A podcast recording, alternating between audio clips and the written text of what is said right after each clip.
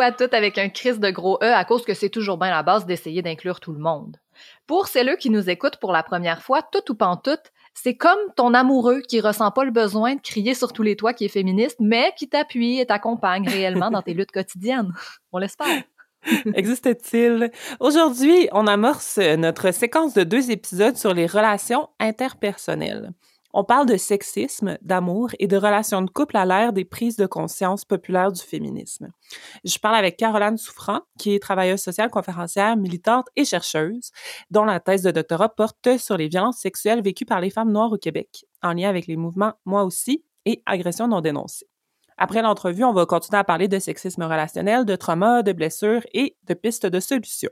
Puis, on va conclure avec une participation spéciale mais récurrente de Tout ou Pantoute revisité à la fin de l'épisode. Une collaboration qui nous fait triper bien raide puis qui va vous faire regretter d'avoir fait stop avant la fin si jamais c'est votre genre. Faites pas ça! On commence cet épisode-là, drette là, à la vitesse où les couples hétéros d'Hollywood finissent en divorce quand la femme remporte un Oscar. wow!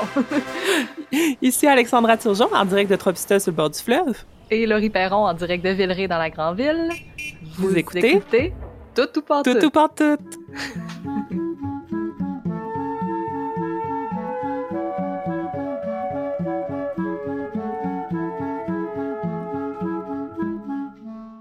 Tout au long de la saison, on va explorer les thèmes choisis en les étirant sur deux épisodes qui vont en explorer des facettes différentes, mais toujours avec la même approche féministe, queer et interrégionale. L'un des épisodes va être plus intello, recherche philosophique, remise en question de tout, puis l'autre plutôt créatif, artistique, féerique. Aujourd'hui, c'est Alex qui prend le lead avec un épisode ancré dans son univers nerd et émotif.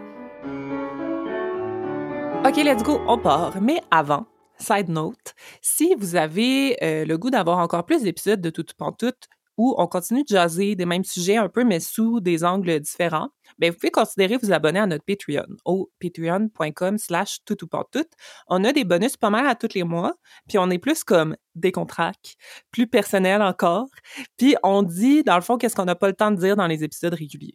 Vous pouvez aussi nous faire des dons non récurrents si jamais vous avez peur de l'engagement comme moi. Euh, les liens pour ce faire sont dans les notes de l'épisode. Puis vous pouvez aussi juste être là puis nous écouter. C'est déjà vraiment, vraiment... Ouais. OK, on arrête de parler d'argent, c'est malaisant. Fini. Ma réflexion par rapport à l'épisode d'aujourd'hui est, est, part de mes observations de, par rapport au contexte actuel puis de son impact sur les relations euh, de couple que je vois dans mon entourage. On a vécu dans les dernières années euh, plusieurs mouvements de dénonciation euh, publique d'agression à caractère sexuel. On a fait un épisode là-dessus euh, à l'occasion de la journée contre la violence sexuelle faite aux femmes en septembre 2021. Mais les mouvements de dénonciation auxquels je pense, c'est notamment MeToo en 2017, agression non dénoncée en 2014, les mouvements de dénonciation en ligne à l'été 2020 ici au Québec en particulier. Puis ça nous a bien shaké toute la gang, puis un peu fait évoluer, je pense, dans nos prises de conscience euh, du sexisme euh, relationnel, puis euh, du sexisme ambiant, de la culture du viol, en fait, dans notre société. personnellement, dans mon réseau, j'ai remarqué que ces mouvements-là ont fait beaucoup pour ramener le féminisme, le consentement, puis tout nous conscientiser un peu. Puis qu'est-ce que je remarque, c'est que ça a joué un peu sur notre capacité à tolérer les violences puis les oppressions puis les inégalités au sein de nos relations amoureuses. Puis euh, qu'est-ce que je me demande dans le fond, c'est savoir si on est encore capable d'être en relation hétérosexuelle en 2022 puis d'être féministe puis de se sentir bien? C'est ça ma question aujourd'hui. On va y répondre sans aucun doute. Sans aucun doute, on aura une réponse très claire. Cet épisode euh, m'a vraiment euh, challengée dans ma préparation. J'avais peur de me confronter à la difficulté à être en couple hétéro parce que je suis dans un couple hétéro. J'avais peur, en faisant mes recherches, de lire ma vie dans les descriptions de relations abusives, de sexisme relationnel. Puis c'est arrivé. Yeah, pas dans mon couple actuel, je vous rassure, dans mon passé. Euh, mais tu sais, c'est ça le but de l'épisode, de questionner ça, puis de tenter d'être mieux là-dedans. Puis je pense pas que c'est en se mettant la tête dans le sable qu'on va y arriver. Fait que let's go. Euh, je veux faire un trauma avertissement aussi qu'on va parler de violence sexiste puis sexuelle dans cet épisode-ci. Fait que faites attention à vous. OK, j'ai fini. On va commencer en euh, vous présentant mon entrevue avec une experte des mouvements de dénonciation et de leur suite. Euh, cette experte s'appelle Caroline Souffrant. Caroline Souffrant est née à Montréal et elle est d'origine haïtienne. Elle est travailleuse sociale, conférencière, candidate au doctorat en service social à l'Université d'Ottawa. Sa thèse porte sur les violences sexuelles vécues par les femmes noires au Québec, en lien avec les mouvements de dénonciation publique. Euh, elle œuvre à titre de bénévole, d'intervenante, de travailleuse sociale auprès de populations présentant des difficultés psychosociales. Euh, elle s'est fait beaucoup connaître pour son militantisme contre les violences sexuelles faites aux femmes aussi, puis pour la promotion de la santé mentale. Bref, c'est vraiment une, une star, puis j'avais vraiment hâte qu'on puisse la recevoir à, à l'émission, fait que je suis super honorée. Oui. Elle a parlé avec moi d'une crise de conscience interpersonnelle puis envers les institutions en ce qui a trait aux violences sexistes. Euh, on a parlé aussi de la façon dont les mouvements de dénonciation ont exclu les femmes noires et de comment elles se sentent euh, face à l'avenir en passant aux violences sexistes. Euh, on revient de l'autre côté de l'entrevue, euh, Laurie et moi, pour continuer de parler de ce qui nous empêche d'être heureux en amour, de sexisme relationnel, puis on va essayer de trouver des solutions parce qu'on va être bien à bout à un puis à un ça va faire. à tantôt!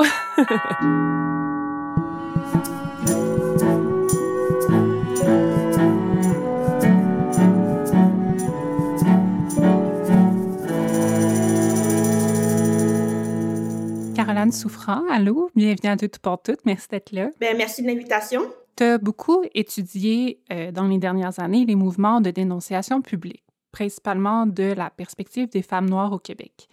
On parle beaucoup de l'héritage de ces mouvements-là dans la société, puis dans les systèmes de justice, d'éducation, dans la façon de parler socialement, d'agression à caractère sexuel aussi.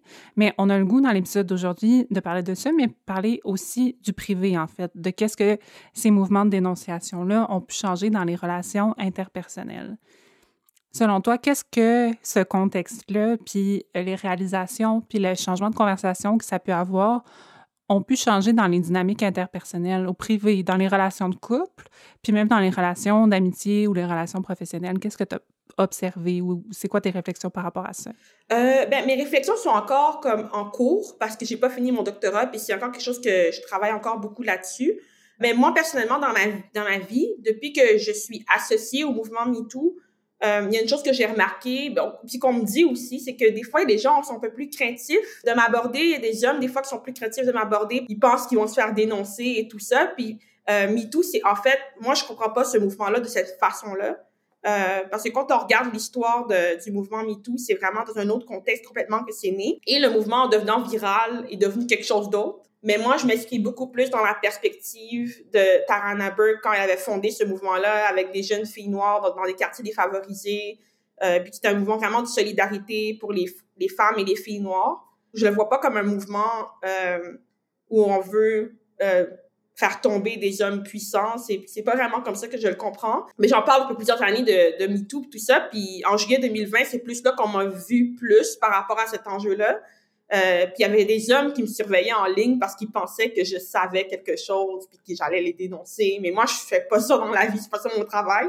Fait que c'est, c'est particulier, cette dynamique-là de sentir que des hommes, des fois, ils s'évaporent en quelque sorte de ton entourage quand on parle publiquement de violence sexuelle. Puis je suis pas la seule à qui ça arrive. J'avais des amis aussi qui m'expliquaient quand elles parlent de ce sujet-là publiquement, c'est des choses qui leur sont arrivées aussi. Puis tu parles souvent d'une crise de confiance quand il est question des violences sexistes, une crise de confiance tant au niveau personnel qu'au niveau systémique, donc entre les individus, mais aussi des individus envers les institutions qui sont censées les protéger, en fait. Est-ce que tu peux nous en parler un peu? Ouais, ben souvent, parce que moi, je suis, je suis aussi une survivante, euh, puis quand on vit des violences sexuelles, euh, oui, il y a la personne qui nous a agressés, qui nous a fait du mal, etc. Mais quand on se tourne vers une... Parce que moi, c'est arrivé dans un contexte euh, sportif, euh, puis je m'attendais à ce qu'on me protège, qu'on soit bienveillant envers moi, puis c'est pas ça du tout qui est arrivé. Fait qu'il y a une trahison aussi au niveau de l'institution, qui est une trahison à part entière. Puis il y a même des chercheurs qui appellent ça la, trahison institutionnelle. Il y a des écrits là-dessus. Euh, quand on s'attend, quand on est victimisé, puis qu'on s'attend à ce qu'une institution nous supporte, nous soutienne, puis finalement que l'institution se protège plus elle-même, qu'elle protège les jeunes qu'elle prétend euh, euh, défendre ou protéger, c'est un choc, c'est une trahison aussi en soi. Euh, puis je pense que ça arrive dans beaucoup de milieux, dans les universités, euh, avec le système de justice. Euh, souvent, les institutions vont se, vont se renfermer sur elles-mêmes puis se protéger elles-mêmes plutôt que de protéger les intérêts réellement des personnes qui, dont elle a la responsabilité en quelque sorte. Puis euh, c'est quelque chose qui est assez commun, mais en même temps très choquant puis très troublant. Je pense que c'est pour ça que les gens vont beaucoup sur les médias sociaux euh, parce qu'il y a des personnes qui ont essayé de dénoncer de manière formelle et euh, elles, elles, sont confrontées à beaucoup, beaucoup de barrières quand elles, essaient de le faire ou même de la revictimisation qu'on appelle. euh, un deuxième traumatisme, etc. Donc, c'est l'institution qu'on s'attend qui nous protège parce que c'est ça le discours. On, entend, oui, venez nous voir, dénoncer, etc. Puis au final, il y a beaucoup de barrières puis d'embûches quand les personnes essaient de le faire. Donc, euh, euh, ouais, c'est une crise de confiance envers les institutions aussi, je dirais. Quand j'entends des gens qui critiquent les mouvements comme MeToo, qui critiquent les gens qui dénoncent euh, en ligne, euh, ou qu'il y en a qui disent que c'est un effet de mode, que c'est juste euh, pour suivre une tendance, etc. Euh, je trouve que c'est des propos qui sont très, très, très dommageables parce que quand on regarde les statistiques, puis elles sont très conservatrices, les statistiques en, matière de violence sexuelle, euh, on sous-estime nettement le nombre de personnes qui ont été touchées par ce phénomène-là. Euh, juste un exemple, moi j'enseignais à l'université cette année, euh, puis je lisais les travaux de mes étudiantes, puis la plupart d'entre elles étaient toutes des survivantes dans leurs travaux. C'était quelque chose qu'elles dévoilaient dans leur, dans leur travail et à l'écrit. Euh, puis c'était des choses qu'elles n'avaient pas forcément dit à quelqu'un avant. Ou des fois, c'est dans mon cours qu'elles ont réalisé qu'elles étaient une survivante.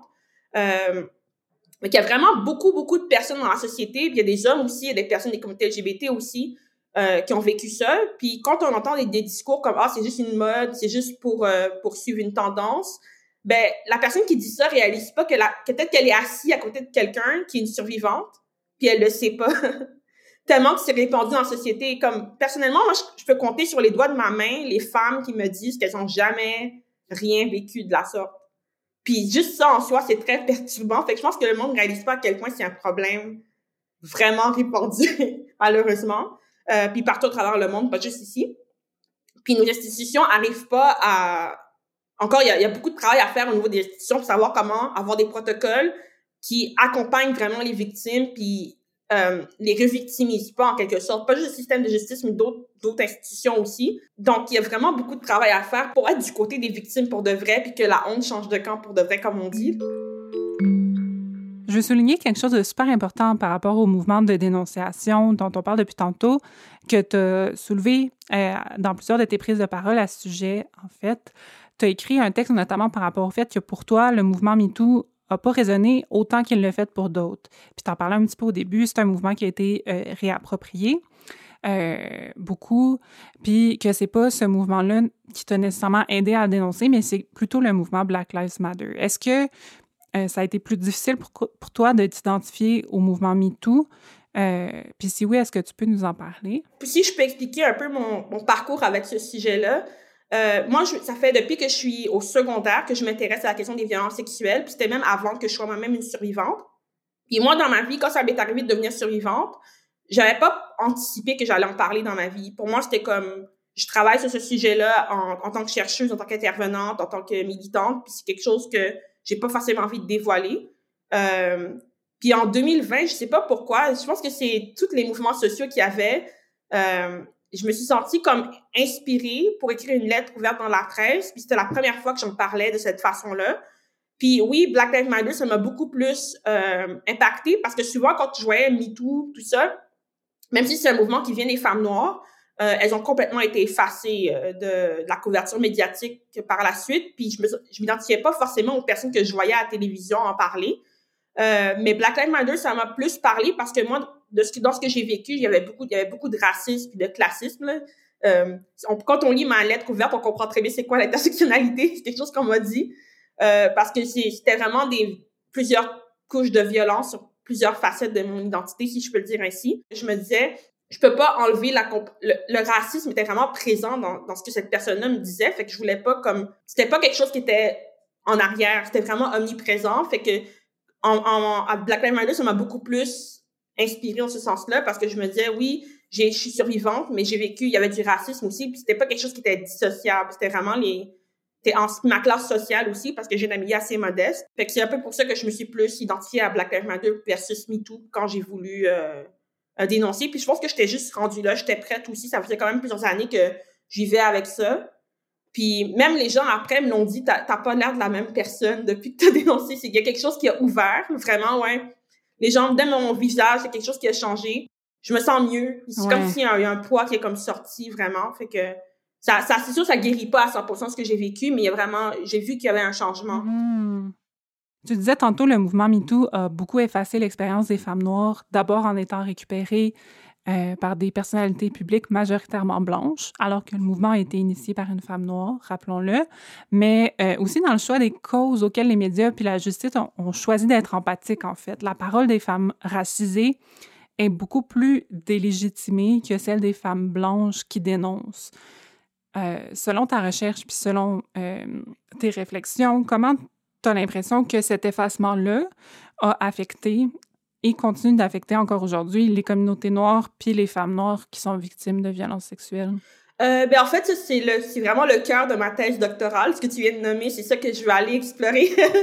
que, ouais, c'est vraiment, c'est ça qui, c'est ça qui me préoccupe beaucoup, c'était ça a été quoi l'impact de cet effacement-là euh, pour les communautés noires? Mais c'est quelque chose qu'on voit souvent, même avec l'intersectionnalité aussi, c'est une théorie universitaire qui est beaucoup mobilisée par des femmes blanches, puis pas vraiment par des femmes noires en milieu académique, puis je le vois vraiment. Euh, même Black Lives Matter aussi, c'est des femmes queer puis noires qui ont créé ce mouvement-là, puis elles ont été effacées au profit de, des hommes noirs. Il y a une chose que je dirais aussi, c'est que les femmes qui dénoncent, qui sont publiques, euh, pour moi, je pense que c'est quand même important d'avoir des figures publiques qui dénoncent, même si elles sont blanches, parce que ça permet aussi de normaliser ces expériences-là pour les personnes qui les vivent c'est quand même, ça prend quand même du courage, même si elles sont blanches, de, de dénoncer puis tout ça. Fait que j'ai, j'ai pas, j'ai pas vraiment comme, euh, euh, comme une animosité envers ces personnes-là parce qu'elles ont, il y a eu une appropriation quelque sorte du mouvement.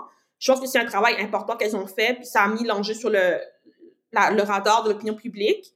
Mais après, quand on pense pas aux personnes plus marginalisées, euh, c'est qu'on libère certaines survivantes puis on en oublie d'autres. Euh, puis moi, je suis vraiment de l'avis que quand on centre les personnes les plus marginalisées, ben c'est que tout le monde trouve, euh, trouve, y trouve son compte parce que les personnes les plus marginalisées, elles savent c'est quoi vivre de l'oppression, elles savent c'est quoi être marginalisé. Donc, quand on centre ces personnes-là, on trouve des solutions pour tout le monde et non juste pour, une, pour un petit groupe de personnes. Moi, je vois vraiment comme ça. Par exemple, toute la question du système judiciaire. Euh, là, on parle beaucoup de l'améliorer, de, de le perfectionner, etc. Mais pour beaucoup de femmes racisées puis beaucoup de femmes noires, c'est pas vraiment une option. Par exemple, pense qu'une femme se fait agresser par un homme de sa communauté, euh, avec tous les enjeux de profilage racial, de brutalité policière, de la surreprésentation des personnes noires dans le système de justice, euh, c'est pas forcément une option, puis ça peut être vu comme une trahison communautaire aussi. Puis il y a toutes les mythes aussi qui ont été construits autour de la sexualité des hommes noirs, euh, puis des femmes noires aussi, euh, qui viennent s'imbriquer là-dedans. Donc ça rend vraiment compliqué pour les femmes noires de dénoncer ces choses-là publiquement ou, en général, tout court. Ouais, ben en fait, je pense qu'il faut avoir plusieurs sortes de solutions. Euh, pas juste forcément pour les communautés noires, mais pour toutes les survivantes, parce que chaque histoire est, est différente. Puis même une personne qui a été victimisée plusieurs fois au cours de sa vie, chaque situation peut avoir une solution qui est différente. Il y a des gens qui veulent passer par la justice réparatrice, puis ils trouvent beaucoup plus un sentiment de justice par rapport à ça. Euh, il y en a d'autres qui veulent faire autre chose. Comme moi, par exemple, moi, ce que je fais en ce moment, comme d'écrire, euh, ça m'a vraiment réparé. Puis j'ai pas porté plainte. puis je ressens pas le besoin de porter plainte pour le moment. Fait qu'il y a différentes définitions de la justice. Mais je pense qu'il faut comme élargir un peu notre définition de c'est quoi la justice quand on est survivante. Puis c'est vraiment quelque chose qui appartient à chaque personne qui l'a vécu de déterminer qu'est-ce qu'elle a besoin puis comment elle peut répondre à ce besoin-là. Puis c'est pas forcément le système de justice carcérale ou pénale qui peut répondre à toutes à tous ces besoins-là qui sont très complexes pour chaque survivant. Ouais, ouais. On s'intéresse beaucoup dans l'épisode d'aujourd'hui aux complexités d'exister en relation hétérosexuelle en étant féministe, en fait, puis en étant constamment consciente des diverses inégalités puis des diverses oppressions sexistes qui peuvent exister dans la société, mais aussi dans l'intime, donc aussi dans notre relation de couple. Concrètement, est-ce que tu penses qu'on peut être en relation de couple hétéro puis être féministe sans vivre constamment de la dissonance cognitive? As-tu des réflexions à propos de ça? C'est une question qui est très complexe. C'est sûr que moi, personnellement, moi, ça m'est arrivé des situations où quand je m'affirme ou quand je dis que je suis pas d'accord, ben, c'est, ça prend pas grand chose pour me laisser tomber, tu sais, parce que je suis pas d'accord ou parce que je veux pas faire quelque chose qui me rend inconfortable ou, euh, dans des contextes de, avec des hommes, par exemple. Mais je sais pas à quel point c'est généralisé. Je pourrais pas généraliser non plus à tout le monde, mais moi, c'est quelque chose que j'ai observé. Euh, dès que tu as un peu d'opinion, que tu t'exprimes plus, euh, soit il t'approche pas du tout, soit c'est comme, ah, elle est, elle est difficile, elle, elle, a des opinions. Elle, elle, elle voudra pas comme faire tout ce que je veux quand je veux. Fait en tout cas, fait que des fois, c'est des choses que j'ai vécues. Ouais. Ben, c'est sûr qu'on vit dans un système patriarcal, puis c'est sûr que ça a des impacts dans l'intime. Ça serait dans les relations hétérosexuelles, c'est sûr que ça, ça a sûrement des impacts. Je sais pas combien de personnes sont en couple euh, hétérosexuel puis sont vraiment heureux dans leur couple. Je sais pas. c'est des questions que je me pose des fois. Ouais. Puis, mettons pour conclure, est-ce que est-ce que c'est fini selon toi ou est-ce qu'il y a de l'espoir? Est-ce que tu penses que le couple hétérosexuel puis euh, les relations de séduction et de couple euh, hétérosexuels tels qu'on les connaît, puis tels qu'ils sont, mettons, normalisés dans nos sociétés, sont voués à reproduire des dynamiques d'inégalité puis de violence? Ou est-ce que tu te sens un petit peu plus optimiste que moi, mettons? Euh, moi, j'ai quand même espoir, mais je suis une nature optimiste. Mais juste un exemple, il y a quelques années, j'étais dans le métro de Montréal, justement, puis il y avait un homme qui m'importunait. Puis c'est un jeune garçon, je pense qu'il était peut-être dans la début vingtaine, il est comme intervenu à deux reprises pour que cet homme-là me laisse tranquille, puis vraiment de manière ferme. J'étais comme surpris. il était avec une, sa copine ou sa sœur, je sais pas trop quoi. Puis il est vraiment intervenu de manière ferme, genre comme laisse-le tranquille, puis à deux reprises. Puis le monsieur était tellement gêné qu'il est sorti à la prochaine station. Puis là, j'ai dit, OK, la société est en train de changer, genre, parce que habituellement, c'est tout en moi qui intervient pour comme que les, hommes arrêtent d'importuner les gens dans le métro. Puis là, finalement, c'est quelqu'un qui me défendait. Puis c'est la première fois que ça m'arrivait. Mais là, je fais comme, OK, je pense que la société est en train de changer un peu. Puis on voit aussi que dans les médias, on en parle de plus en plus. Il y a des changements de loi quand même. Il y a des, euh, des comités d'experts qui sont mis sur place. Il y a des, il y a des, discussions que comme je pensais pas qu'on aurait un jour euh, par rapport à cet enjeu-là. Parce que moi, je me rappelle quand j'étais au, secondaire, puis euh, en fait, ce qui, ce qui m'a initié à ce sujet-là, c'est parce que j'avais une collègue de classe euh, qui a fait un dévoilement, puis elle a dit genre ah il y a un gars dans la classe qui m'a agressé. Puis à l'époque, personne l'a cru, tout le monde était comme vraiment ah oh, t'es une menteuse, tu fais ça pour l'attention, nanana. Puis elle a, elle a comme ravalé son histoire, puis elle n'en a jamais reparlé. Puis moi à l'époque, j'étais jeune, genre j'étais en secondaire 2. Puis je me suis demandé mais pourquoi on croit pas une personne qui a été victime d'un crime, qui dit avoir été victime d'un crime? Puis c'est une question qui est restée vraiment, puis c'est pour ça que j'ai dit ce sujet-là, c'est parce que ça m'a toujours comme perturbée parce que je vois pas comme une personne qui fait voler son, son, son auto puis ils vont dire comme oh tu t'inventes c'est pour l'attention on voit pas ça avec d'autres crimes mais on voit toujours ça avec les violences sexuelles. Fait que c'est quelque chose qui m'a vraiment euh, habité puis même a encore la, culture du viol est encore là puis il y a encore des discours qui remettent en, doute la parole des victimes je pense qu'on a quand même avancé fait que moi j'ai quand même de l'espoir mais ça changera pas du jour au lendemain au complet. Caroline Souffrant, merci énormément pour ton temps puis pour cette discussion-là que j'ai trouvée vraiment passionnante. On va mettre les liens vers tes plateformes dans les notes de l'épisode, puis euh, on est vraiment honoré que tu sois passé à toute pantoute. Merci à toi.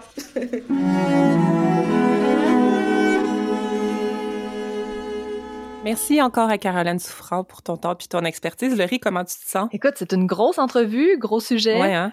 Euh, je me sens quand même bien parce que vous avez fini l'entrevue sur une belle note d'espoir. Puis je pense que, comme Caroline, moi aussi, dans la vie, j'essaye vraiment de, de me donner moi-même une petite shot d'espoir. Ce qui m'a marqué le plus, je pense, c'est vraiment quand elle parlait, dès le début de l'entrevue, de la crise de la confiance envers les institutions, puis du fait que ça devient, au final, tu vis l'agression, puis par après, tu t'es un peu agressé par le non-support des institutions autour de toi. Tout à fait, ouais. C'est vrai que ça complique vraiment euh, la guérison. Ouais. Puis euh, oui, vivement l'espoir, là, quand même. Ouais. Euh, pour le reste de l'épisode, j'ai pensé à une genre de progression de mes idées vraiment exagérément multiples par rapport à ce sujet pour qu'on sente qu'on s'en va tout en même place ensemble. Fait que voici mon sujet divisé. On va se demander... On va se demander si être féministe nous empêche d'être heureuse en amour. On va parler du sexisme relationnel, c'est quoi, un, peu plus concrètement? On va parler des autres facteurs, peut-être qu'il faut qu'on peut être tanné d'être en relation, euh, notamment hétéro, des traumas, des blessures, etc. Puis on va finir avec un petit peu de positif pour, euh, pour se laisser pas trop, pas trop à bout. yes. Euh, je me base beaucoup dans cet épisode-ci, entre autres sur le livre Réinventer l'amour de Mona Cholet, qui est sorti comme juste à temps pour la préparation de cet épisode-ci.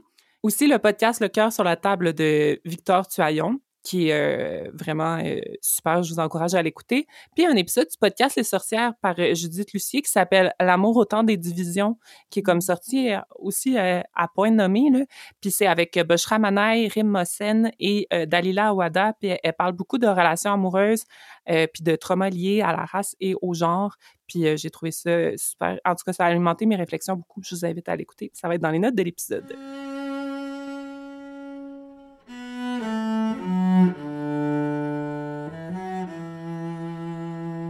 Premièrement, je pense que une des choses super importantes en relation, je sais pas qu'est-ce que tu en penses, mais c'est de se sentir comme en sécurité, d'être comme en safe space, un peu Mm-hmm. de se sentir pouvoir être soi-même, puis de pouvoir nommer euh, ses besoins, puis de les voir accueillis avec bienveillance. Puis je pense que c'est pas toujours ça qui se passe dans une relation de couple, principalement quand une des deux personnes vit des oppressions que l'autre vit pas et est encouragée par une société patriarcale à délégitimer. Tu sais, par exemple, je pense aux, aux hommes cis. Euh, dans l'épisode du podcast Les Sorcières, justement, un des invités nommait que dans son couple, elle parlait principalement du fait que son amoureux est blanc puis elle est arabe. Si, tu sais, son, son amoureux, il, il vit pas le racisme qu'elle qu'elle vit, mais elle trouve ça super important qu'il soit super fâché contre les mêmes affaires qu'elle. C'est vraiment ça qui est important pour elle, plus que le fait qu'il ait vécu les mêmes traumas. Je trouve ça intéressant puis vraiment euh, on point aussi. Mais je trouve aussi que quand ça va bien dans une relation ou quand on est dans le quotidien ou qu'on parle de faire l'épicerie ou de, je sais pas, là, quelle couleur de drap on va mettre sur le lit, euh, c'est une chose, ça se fait moins sentir, évidemment, ces différences-là entre les oppressions qu'on peut vivre. Mais euh, en moment de crise ou en moment où on Ouais. se sent, euh, peu importe, là, brimé ou délégitimisé par quelque situation que ce soit, mais là, ça devient vraiment dur de déterminer, bon, est-ce que c'est ma faute, la faute de l'autre personne, Ouais. anyway, euh, souvent ni un ni l'autre, mais où est-ce que Ouais. je me sens comme ça à cause de l'oppression que je vis, à cause de notre dynamique liée à cette oppression-là, ou il y a vraiment un problème dans le moment? Ouais.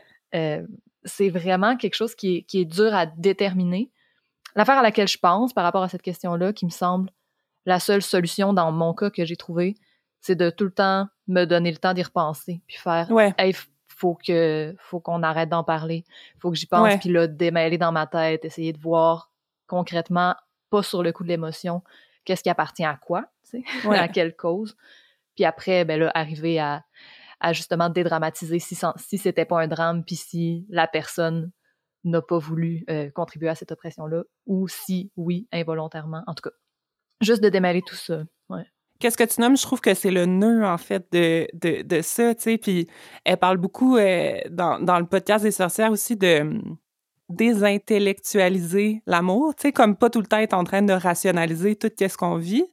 Puis pas se culpabiliser aussi, tu sais, quand on est bien, mettons, dans une relation hétéro où ce qu'on voit bien qu'il y a comme des inégalités, mais c'est vraiment dur parce qu'effectivement, toutes ces affaires-là sont super dures à, à séparer les unes des autres. Puis qu'est-ce qui appartient à l'autre, qu'est-ce qui appartient au systémique, qu'est-ce qui appartient à nous, à nos traumas? C'est clair. Ça me fait penser sur le fly à un zine de Archie Bon Giovanni, qui est un- une de mes artistes euh, préférés sur Instagram, qui s'appelle Don't Overthink What Feels Good, puis qui parle de Hmm. sexualité euh, principalement. Là, fait que c'est euh, poésie et euh, image, parce que c'est un, une BDiste. Mais euh, je vous le conseille, je vais le mettre dans les notes de l'épisode. Full Mm. important. Parce que surtout quand on va parler de, de ressenti physique ou juste Ouais. de sentiments de confort, je pense qu'il faut se donner le droit de les vivre sans se questionner sur est-ce que c'est correct à tout bout de champ. Puis après, on peut questionner les autres émotions qui nous causent du trouble, tu sais, mais... Ouais. euh, Je pense que ça peut être difficile un peu des fois de séparer comme le patriarcat de la personne qui est en face de soi quand ça, ça donne que c'est un homme cis, même si on l'aime. Puis en particulier quand on sait, mettons, que qu'est-ce qu'on vit, c'est pas des situations anecdotiques. Tu ouais. comme...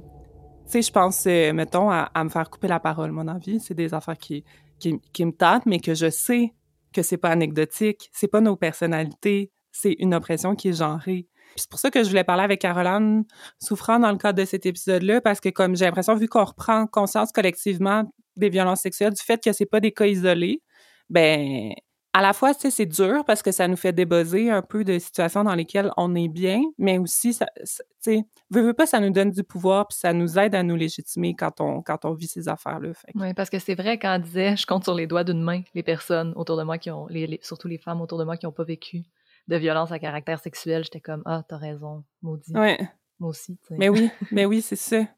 On traîne tout ce trauma-là avec nous dans nos relations futures après.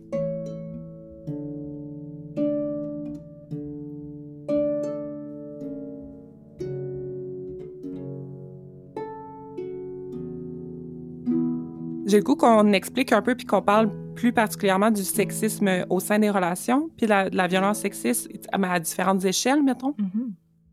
Euh, parce que, tu sais, on en a parlé souvent, nos vies personnelles sont vraiment impactées par la société dans laquelle on est élevé, par l'éducation que nos parents nous donnent, qui sont basées sur leur éducation à eux puis leur milieu de vie, en plus des représentations culturelles dont on est bombardé, puis des injonctions sociales qui nous sont communiquées des fois de façon super comme gentille puis bien intentionnée ou des fois moins. Genre, si t'es pas en couple à 35 ans, tu vas mourir toute seule, puis c'est super grave. Ou genre, il faut avoir des enfants pour avoir une vie accomplie. Euh, la relation monogame, c'est la seule relation normale. Le reste, c'est weird puis compliqué, etc. Mona Cholet parle dans son livre euh, beaucoup à comme veut prouver que les relations de couple hétéro sont basées sur une érotisation de la domination puis de la violence. Je trouve ça comme intéressant de commencer par là un peu. Je pense que ça vaut la peine de souligner en partant que la grande majorité des violences à caractère sexuel sont vécues au sein des couples mmh. et non dans une ruelle sombre par un inconnu. Donc ça, ça arrive beaucoup plus régulièrement, puis ça part pas de nulle part. Euh, cette érotisation-là de la domination, ça se voit dans des choses, mettons, aussi simples que euh, et d'apparence innocente que, en général, c'est assumé dans un couple cis hétéro que la femme doit être plus petite que l'homme, mm-hmm. plus mince, moins lourde, euh, plus jeune aussi. Son corps doit pas être trop musclé. Euh, les vêtements typiquement féminins aussi, ça contraint les mouvements, tu sais, les jupes, les talons hauts, etc. Tout ça fait en sorte qu'il y a comme une, pas une domination, tu sais, une personne qui est en, en posture forte puis une, une, personne qui est en posture qu'elle doit un peu se faire prendre en charge. Mm-hmm. Les femmes, autant que les hommes, recherchent ça, tu sais, un amoureux qui est plus grand qu'elle, etc. C'est vraiment comme dans notre psyché. Puis un peu tout ça pour protéger l'ego, je pense, des hommes cis, pour qu'ils se voient comme étant plus forts, plus dominants, ceux qui nous protègent. Mais oui, mais il faut que quelqu'un protège cet ego-là, voyons. c'est une blague, gang. Puis ce qui est full intéressant puis décollissant, c'est que statistiquement, il y a plus de divorces dans les couples où la femme est plus puissante, en hmm. guillemets, que l'homme. C'est au niveau de la carrière, du salaire, de la reconnaissance. Fait que c'est un motif de violence physique et psychologique aussi dans les couples. Quand la, ah, l'inégalité est de l'autre côté, mettons. Ah. Oh, Sous le choc. Continue. Mona Chalet parle aussi de l'érotisation de la souffrance. Tu sais, c'est comme, tu sais, toute l'idée que l'amour, ça fait mal, c'est normal de souffrir en amour. Si tu souffres pas en amour, c'est parce que t'es pas vraiment amoureux ou amoureuse, c'est plus sûrement ton ami, etc. C'est comme, on aime mieux la passion que la bienveillance ou que même la personne, tu sais. On recherche plus le sentiment que euh, le bien de la personne qui est en face de nous. Euh, puis je trouve euh, que c'est important de de souligner ça parce que, tu sais, ça peut permettre à la violence sexiste d'exister au grand jour sans qu'on trouve ça anormal, tu sais, cette espèce d'érotisation-là de, de, la violence puis de la souffrance, en fait, dans, dans l'amour. Ouais, c'est clair. Ça rappelle tous les fameux personnages euh, enfermés, là, genre euh, Zelda qui est enfermée et menacée puis qu'on mm-hmm. doit sauver, là, ça, ça va aussi agrémenter ce, ce stéréotype-là de la mm-hmm. force de l'homme qui va aller sauver la pauvre femme, puis là, c'est donc ben... Euh, sexy mm-hmm. au final. Juste le sauvetage en soi, comme mm-hmm. ça donne du pouvoir. Ouais, puis ça, ça comme ça normalise le fait que c'est normal d'être triste tout le temps en amour, de se sentir coupable, de se sentir sale, d'avoir pitié, d'être fâché. Mm-hmm. Mais c'est tous des sentiments, tu sais, qu'il faut se questionner si on les vit régulièrement dans une relation comme de couple. Comme dans n'importe quelle relation. Si on vit ça trop souvent, questionnons-le. Puis je pense que cette façon-là de voir le couple, mettons, fait en sorte qu'on peut vivre une sonance cognitive en tant que féministe en couple hétéro. Mm. Quand on voit la, relation de couple comme ça, qu'on peut se demander si le féminisme, mettons, va tuer les rapports de séduction. Parce que, of course, que le féminisme va tuer ce genre de rapports de séduction-là. Mais comme on, on les veut pas, là, ces rapports-là. Mona Chalet parle aussi de l'éducation genrée dans la place qu'on accorde à l'amour dans nos, dans nos vies, puis dans nos, euh, dans nos espèces de, d'aspiration à une vie réussie.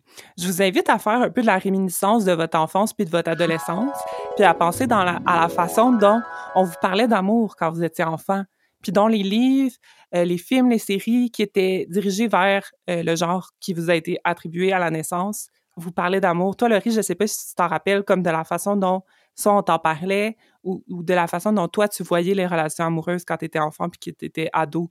Est-ce que tu idéalisais ça, mettons? J'idéalisais ça beaucoup. Euh, puis je me tirais dans le pied moi-même parce que j'étais en dissonance Mm-hmm. cognitive, mais tu sais, sans connaître les termes, évidemment. Là. Mais oui, je disais, puis je mettais dans mon, dans mon nick MSN, tu sais, là, j'écrivais euh, des, Oui. des paroles de chansons pour dire comment j'étais torturée de ne pas trouver quelqu'un, puis des choses comme ça. Euh, pour, être en, pour être en couple, pour être rassurée, j'avais l'impression qu'une personne allait donc euh, calmer l'anxiété que je vivais, puis tout ça en m'aimant, tu sais. Ouais, Mais en même temps, ouais. tu sais, à retardement, des fois, je, je me vois aller à volontairement me créer le kick sur les amis autour de moi que je savais pertinemment qui étaient gays, tu sais, des hommes gays. Comme ça, ça me créait la Mm. barrière de l'amour impossible. Je pouvais rester complètement torturée comme ado, ce qui, ce qui fitait bien avec ma personnalité, sans avoir à me mettre dans merde avec une relation de couple que je voulais pas vraiment, je pense, mais que je voulais continuer d'idéaliser parce que c'est ça qui est valorisé, tu sais. Si l'amour puis les intérêts pour les relations amoureuses en tant que, que jeune euh, assignée femme n'étaient pas au centre de ma vie, on dirait que ma valeur diminuait aussi. Puis je me rappelle d'essayer aussi de d'intégrer ça dans ma pratique artistique. Tu sais, quand je jouais du piano, je calquais des histoires Ouais. qui me touchaient pas vraiment de couple. Alors qu'au final, c'est mes relations d'amitié qui, qui prenaient toute la place puis qui avaient cette valeur-là dans ma vie. Je me reconnais tellement dans qu'est-ce que tu dis. Je me sentais exactement pareil, tu sais, comme à se mettre dans des situations que tu sais que tu finiras pas avec la personne parce que dans le fond, peut-être que ça te tente pas tant que ça, mais tu te l'avoues pas. Et je voulais vraiment un chum, tu sais. C'était- C'était ça que je voulais. Puis j'ai, hey, j'en ai passé du temps à brailler, Ben oui. là.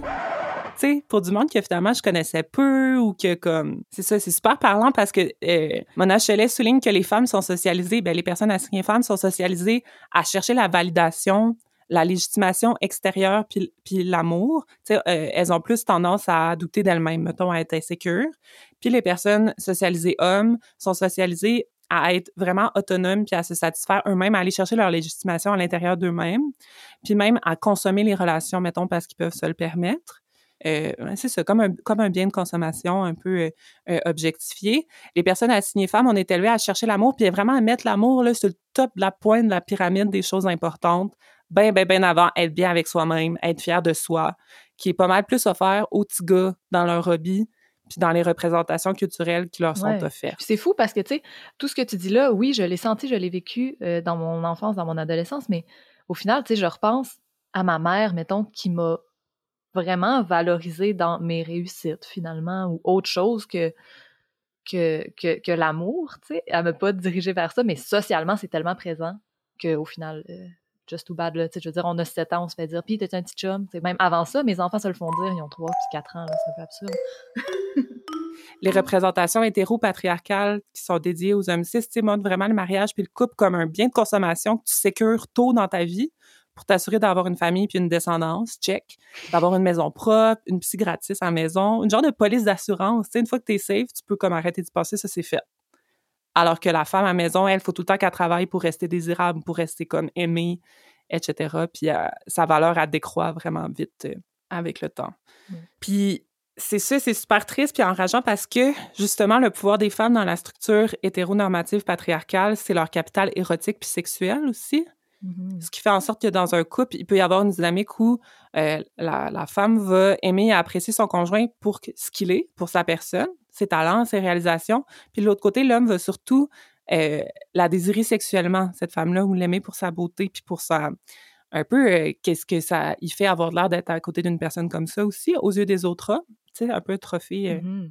puis pour l'estime de soi, c'est super difficile de se sentir surtout aimé pour son enveloppe corporelle par une personne qu'on aime pour sa personne. En tout cas, moi, ça, ça me fait vraiment résonner avec des comment je me suis sentie là, dans des relations plus ou moins euh, euh, plus ou moins comme sérieuses. Euh, que vraiment la personne m'intéressait puis que je sentais que moi, c'était mon corps, mettons, là, qui intéressait la personne.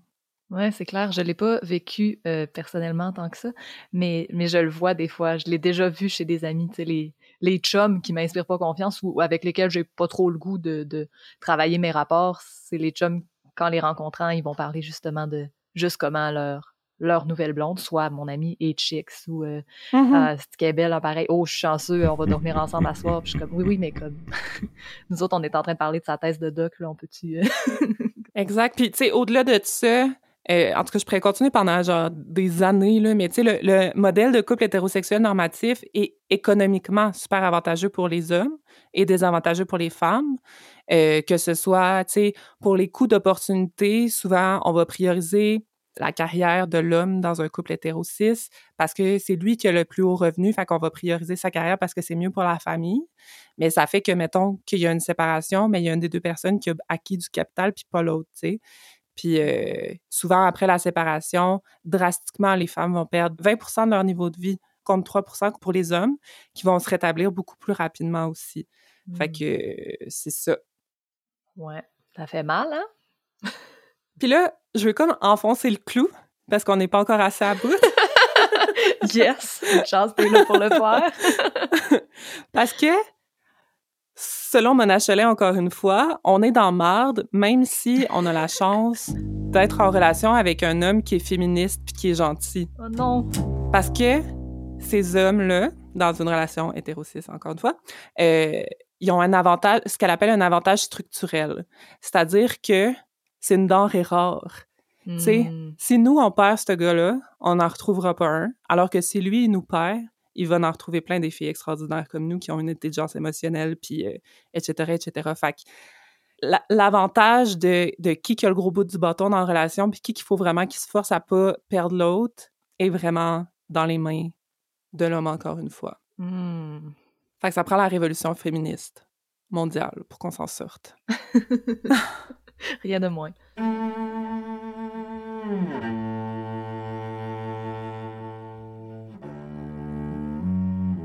là, en plus de toutes les raisons systémiques dont je viens de parler, qui rendent ça super compliqué, ben, on en a parlé un petit peu au début, fait que je vais passer vite, mais tous les traumas personnels, le bagage qu'on porte, puis qu'on a de la difficulté à, à, à séparer de la personne qu'on a en face de toi quand on est consciente de tout ce que je viens de nommer.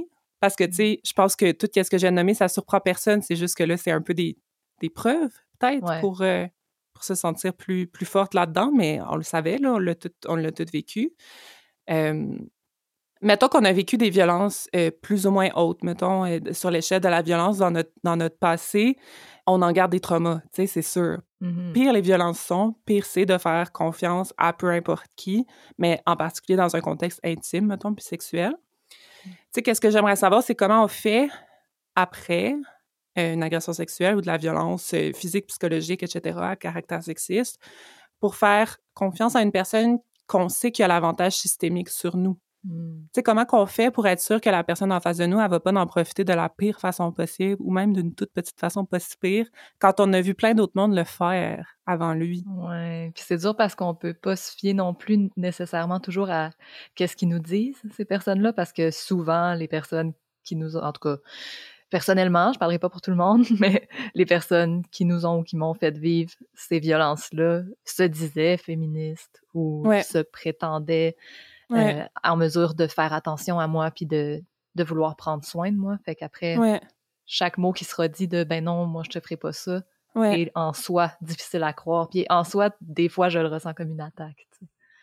Ah oui, ah oui, non, non, je comprends. Alors, t'as pas besoin de prendre soin de moi, là, je le fais tout seul, je vais le faire tout seul, mais je sais pas comment le faire tout seul non plus par rapport à, à ces personnes-là qui sont potentiellement des oppresseurs, juste de par leur nature. Puis c'est chiant aussi, là, comme, ça ne tente pas de considérer tous les hommes comme mes oppresseurs, mais comme systémiquement, ben, il y a quand même un peu de ça.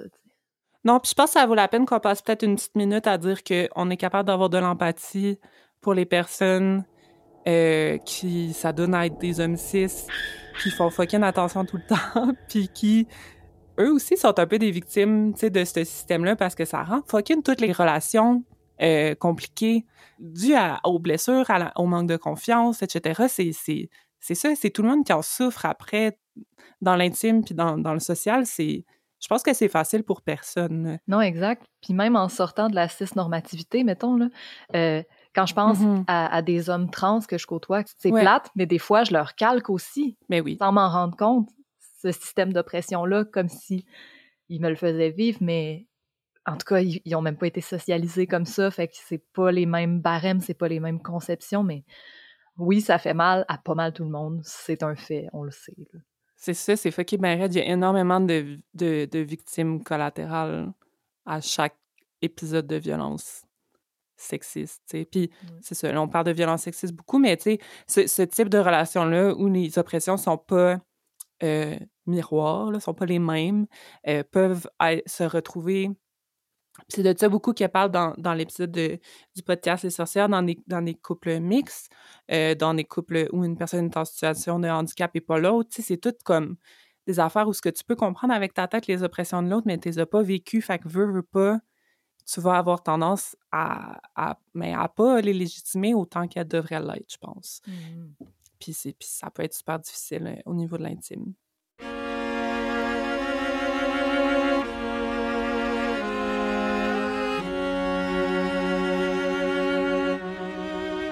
Mais là, maudite merde, y a-t-il une solution? on est rendu au bout de positif. on, a, on a parlé souvent au podcast du fait qu'il faut comme repasser la place du couple monogame dans nos vies, surtout en, en relation avec les autres types de relations, mettons. Mais ça m'est apparu un peu comme une épiphanie que c'était super pertinent par rapport à ça, encore une fois, parce que le couple tient dans nos vies euh, une place qui est plus importante souvent que notre valeur à nous. Puis ça, je pense que ça joue sur notre permission de se libérer d'une situation de violence mmh. dans une relation de couple ou dans une relation de séduction. Sais, si on pense que la seule façon d'être une personne accomplie ou d'être heureuse, c'est d'être avec quelqu'un, mais ben, on va pas sortir d'une relation si on est dans une relation.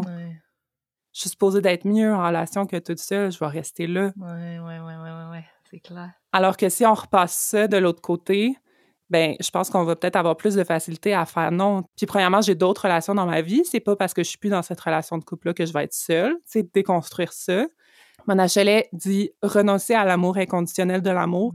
Je pense que recentrer les autres relations dans notre vie par rapport à notre couple aussi, ça peut nous aider à ne pas courir le risque d'être isolé de nos proches dans une relation de couple qui est dangereuse puis toxique parce que c'est vraiment un mécanisme de violence euh, psychologique et sexiste d'isoler la victime de son réseau.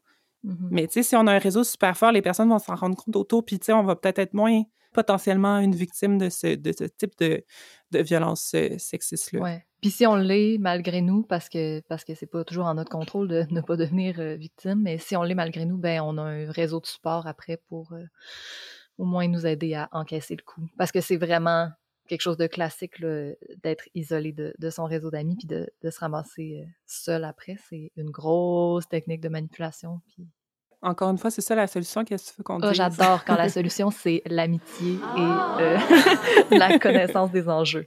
Mais je trouve que ça nous redonne du, contrôle. On dirait que c'est quelque chose que je me dis, OK, ça, je suis capable de le faire. Ça veut pas dire que j'ai pas le droit d'être en relation avec une personne homme dans une relation hétéro. Puis, euh, tu sais, c'est juste qu'il faut pas que ça soit le centre de ma vie je sais pas, ça, ça nous donne du pouvoir, je, Peux-tu répéter encore et encore et toujours euh, ma solution à long terme? Vas-y. euh, input parental.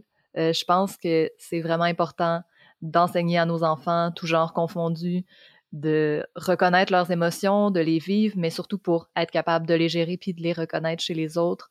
Parce que c'est ça, je pense que cette intelligence émotionnelle-là permet une empathie qui peut vraiment diminuer ces violences sexuelles-là qui vont être perpétré par tout le monde. Vraiment. Mais je vais leur dire à chaque épisode, fait que c'est plus surprenant, c'est juste important. Mais là, écoutons, c'est-tu tout ce qu'on avait à dire pour l'épisode d'aujourd'hui? Je sais pas, faut bien s'en garder pour les prochains. Ben, c'est ça. C'est peut-être tout. first thing first. Même si ça a déjà été nommé, je veux ressouligner que le mouvement MeToo, avant qu'il devienne viral et que les femmes blanches se l'approprient, a été créé par une femme noire. This is way too common est vraiment frustrant parce que, I'm gonna be straight, black women are the least respected dans toutes les sphères confondues.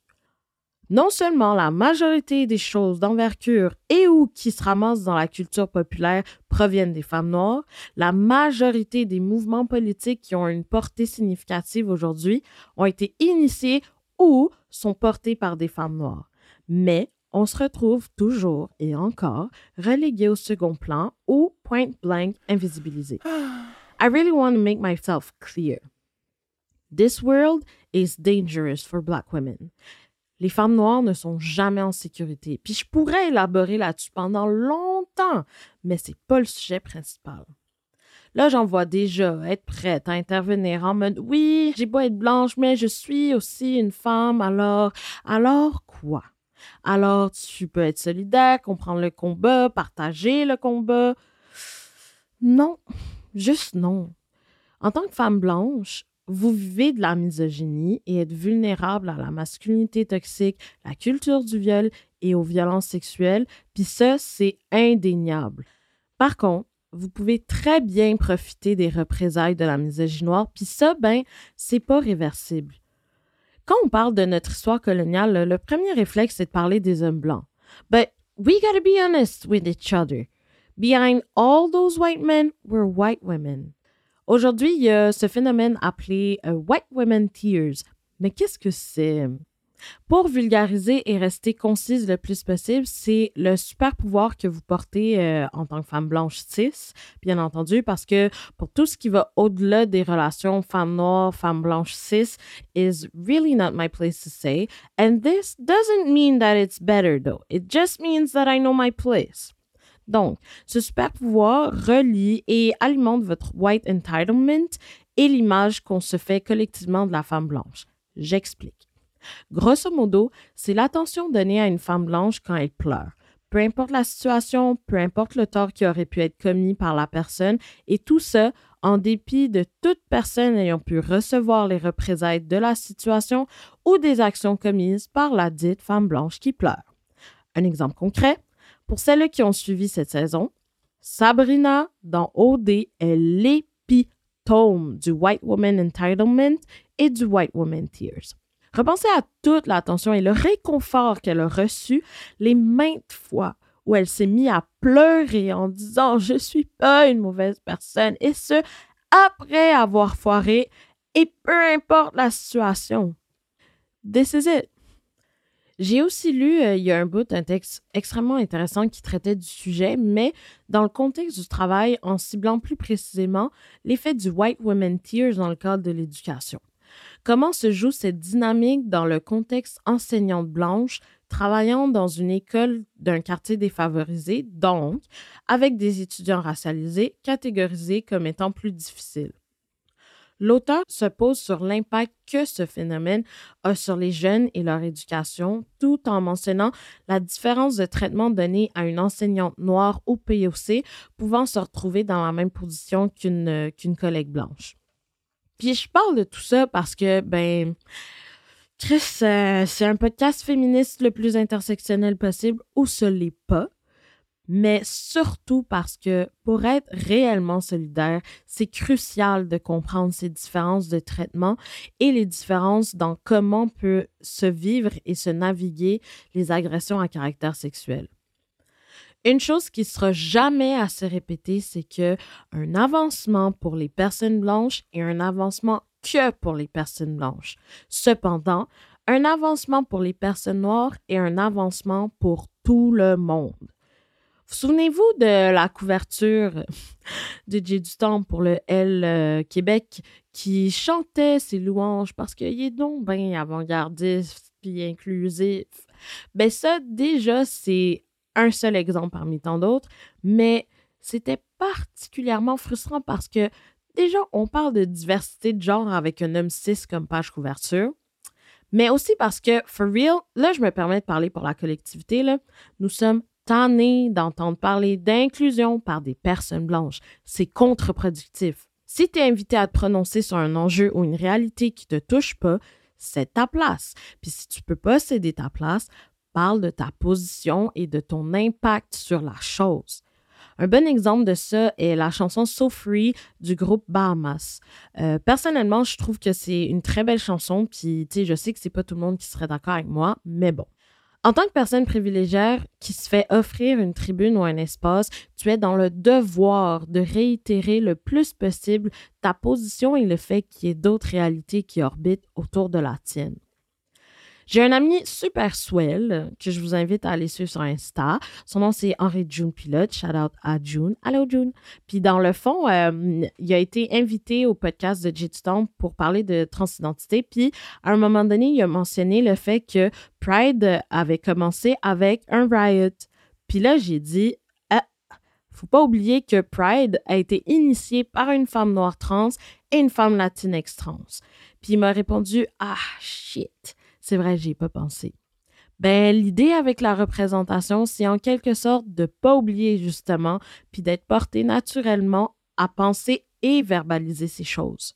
Puis ça, ça peut mettre en lumière plusieurs autres complexités telles que celles mentionnées par Caroline concernant vivre une agression au sein de sa communauté. Il y a quelques années, je travaillais dans une ressource, puis euh, pour celles qui ne savent pas c'est quoi une ressource, c'est une maison pour adultes vivant avec une déficience intellectuelle. Puis à cette ressource-là, il y avait un usager qui avait un trouble de comportement, puis qui avait un problème surtout avec les femmes.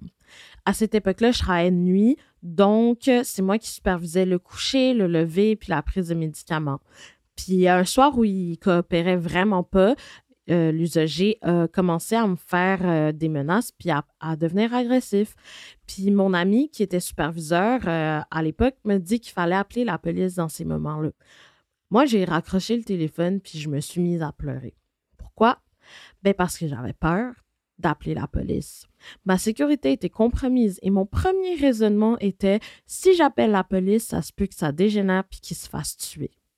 J'avais peur de ça pendant que j'étais en face d'un homme considérablement plus grand et plus fort que moi qui devenait agressif, tout en sachant que si jamais il m'arrivait quoi que ce soit, j'aurais été dans marde parce que c'était une job qui payait en dessous de la table. I'm gonna let y'all sit with that for a moment.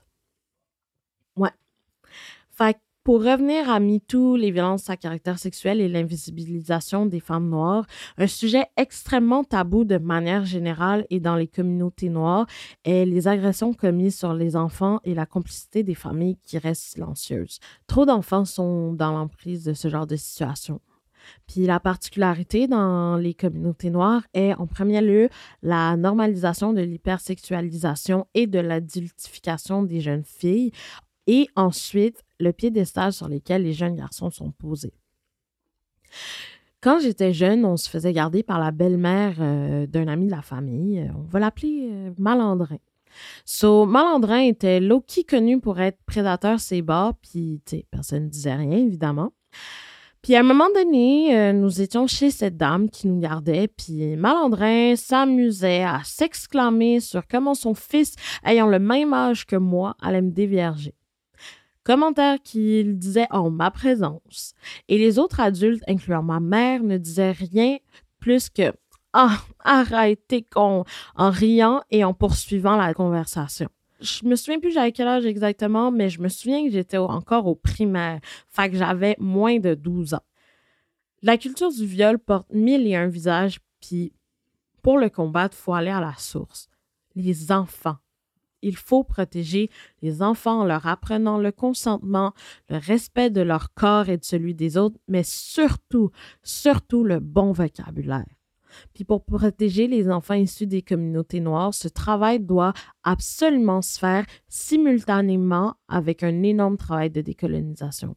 Parce que, ben, tout est dans tout. Fait que sur ce, je vous dis à la voyure et si jamais quelqu'un s'est senti inconfortable à un moment ou à un autre, ben, qu'elle aille s'asseoir sur son sofa avec son inconfort ou qu'il prenne rendez-vous avec your black best friend. Tourlou.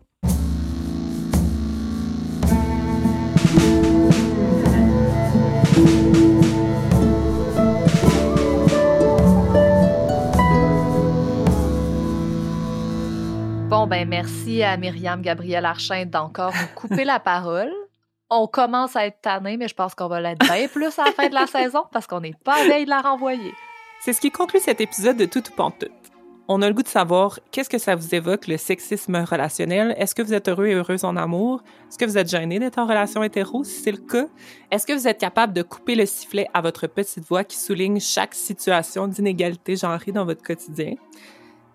Dans le prochain épisode, on va continuer de paver la route des relations et des solutions en parlant de construction des relations en dehors du schéma hétéronormatif. Enfin, Grâce à Laurie qui parle avec une experte sexologue. On a le goût de vous entendre puis de vous lire, fait que gênez-vous pas pour nous écrire sur nos médias sociaux. On s'appelle Tout ou Pantoute, puis on est sur Instagram puis sur Facebook.